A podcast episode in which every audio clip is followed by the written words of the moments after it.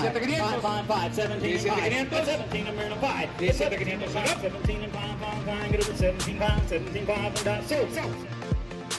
¿Qué tal amigos? Soy Mario Grandes de la revista Sobre Orugas. En esta ocasión le traemos una exclusiva, una entrevista con el director general de una de las empresas más importantes de subasta de maquinaria en Estados Unidos y en México. Me refiero al señor Jack Lyon. Thank you for this interview. I know you are a very busy man and I will try to be brief. I know the Lyon organization has over 60 years and this year Lyon is celebrating 17 years in Mexico. What is the key of this success? 17 years in Mexico. We're very happy to be here. We feel we were pioneers. I think the main reason, among others, is that we care. Um, when we came here 17 years ago, the culture did not really know what auctions were, but by taking people by their hand, explaining to them, working with them, uh, one step at a time, they got familiar with the auction industry. And now more and more people in the construction industry understand auctions and they feel safe. They feel they're dealing with honest people. And when they have a, a situation they need to buy or sell construction, industrial equipment in Mexico, they think of us. They know they're going to get honest answers. What are the main goal of the company from Mexico and the US as well? uh, Alex Lyonson USA and the Mexico have common goals. We're just uh, looking to increase uh, sales uh, dollar wise and to meet more and more people, get more people familiar with Alex Lyon's son. Um, in Mexico and the United States, we are the largest privately held auction company in both countries and in the world for that matter. And the goal is to make everybody easily come to an Alex Lyon auction. They're not coming to an auction, they're coming to a- an event and they feel comfortable. They're going to be treated with the utmost respect. Do you think that the way of buying and selling equipment and auction has changed over the years? It's changed dramatically because of the internet. It used to be the auction, people came, and if they couldn't get there, they were out of luck. Once in a while, they'd call you on the phone, you have a phone bid. But now with the internet, um, at Alex Stein USA, we use two internet companies simultaneously. In Mexico, we use we use two also. So people can bid anywhere in the world. Distance will not stop you. And with our computers and the internet being so sophisticated, you can place a bid on a machine, sit, let's say, in example, Sydney, Australia, and the time it happens, the acknowledgement on the computer is one quarter of one second. So the borders and distances have no relevance anymore in the auction business. Um, it's an event. What is the percent of the buyers by internet?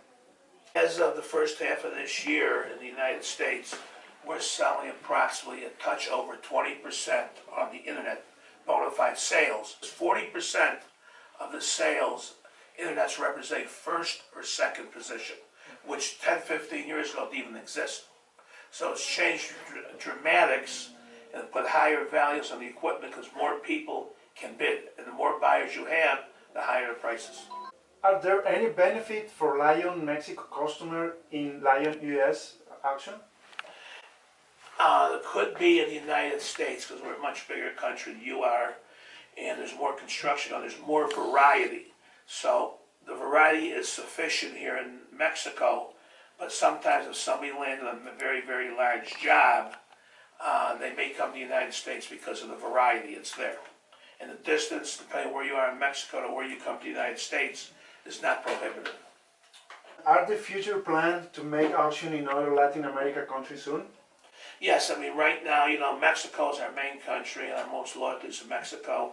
We've been to uh, Peru, we've been to Colombia, but due to the economic uh, circumstance the last couple of years, we're trying to divert more and more to Mexico. But now, with Latin America and Mexico, primary source of income is oil, and oil is substantial again. Um, we have plans to be back in Peru and Colombia, and maybe even some other uh, Latin American countries. What about the in the rest of the world? Rest of the world, we um, just opened up a facility in uh, Quebec one of the provinces of Canada. That's going very, very well. We are in uh, Ontario, eastern province of uh, Canada, and we're looking at the other couple provinces to be in Canada. We are a privately held company, and the big thing with our claim to fame is service, taking care of our customers. So we don't want to be the biggest, we want to be the best. So sometimes being the largest is not the best thing to do. So we, we know our capabilities and we're going to run our capabilities to the best of our ability. There are many concerns in Mexico industry nowadays, such as exchange rate fluctuation, the NAFTA negotiation, overseas competition bringing more equipment to Latin market, and the expectation about the construction industry with the, our new elected president. What do you think about it? I think the new president gave everybody a surprise. People were very scared, but the few, first few days in office, he seems like he wants to do the right thing for the uh, future of Mexico. Um, he's getting along with Donald Trump, our president. Donald Trump's getting along with him. Mexico is a very important trading partner for the United States, and vice versa. We need e- we need each other, and I only see the relationship growing more and more. What do you think regarding the future of having equipment market in Mexico? if the president does what he says he think he's going to do, and I, be- I really believe he's got a good heart and he wants to make Mexico better, and the opportunities with the currency, the peso, is coming, getting stronger because of the oil. I mean, the main industry in Mexico at the end of the day financially is oil, and that's why oil was so cheap, the peso was so weak. As oil comes up, the price of the peso gets stronger. So Mexico buying power will be more than it has been the last three, four years.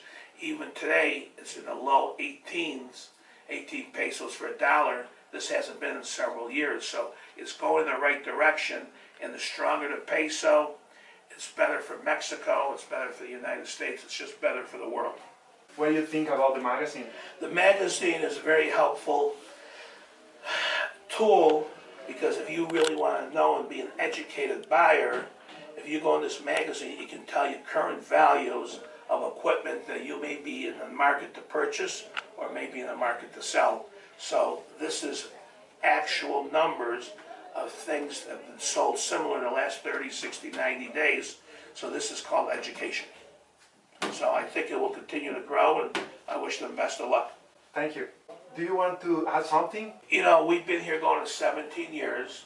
We've been very friendly with Mexican buyers for more than that. And not to be facetious, we really love the Mexican people. They've been very good to us. We've been good to them. And they're very hardworking people. And even before we were here in Mexico, when people came from Mexico to purchase stuff in the United States, I had all our people understand one concept of relationship between Mexican buyers and Alex Lyon's son is mi casa su casa. Thank you, sir. Thank you so much. Thank you.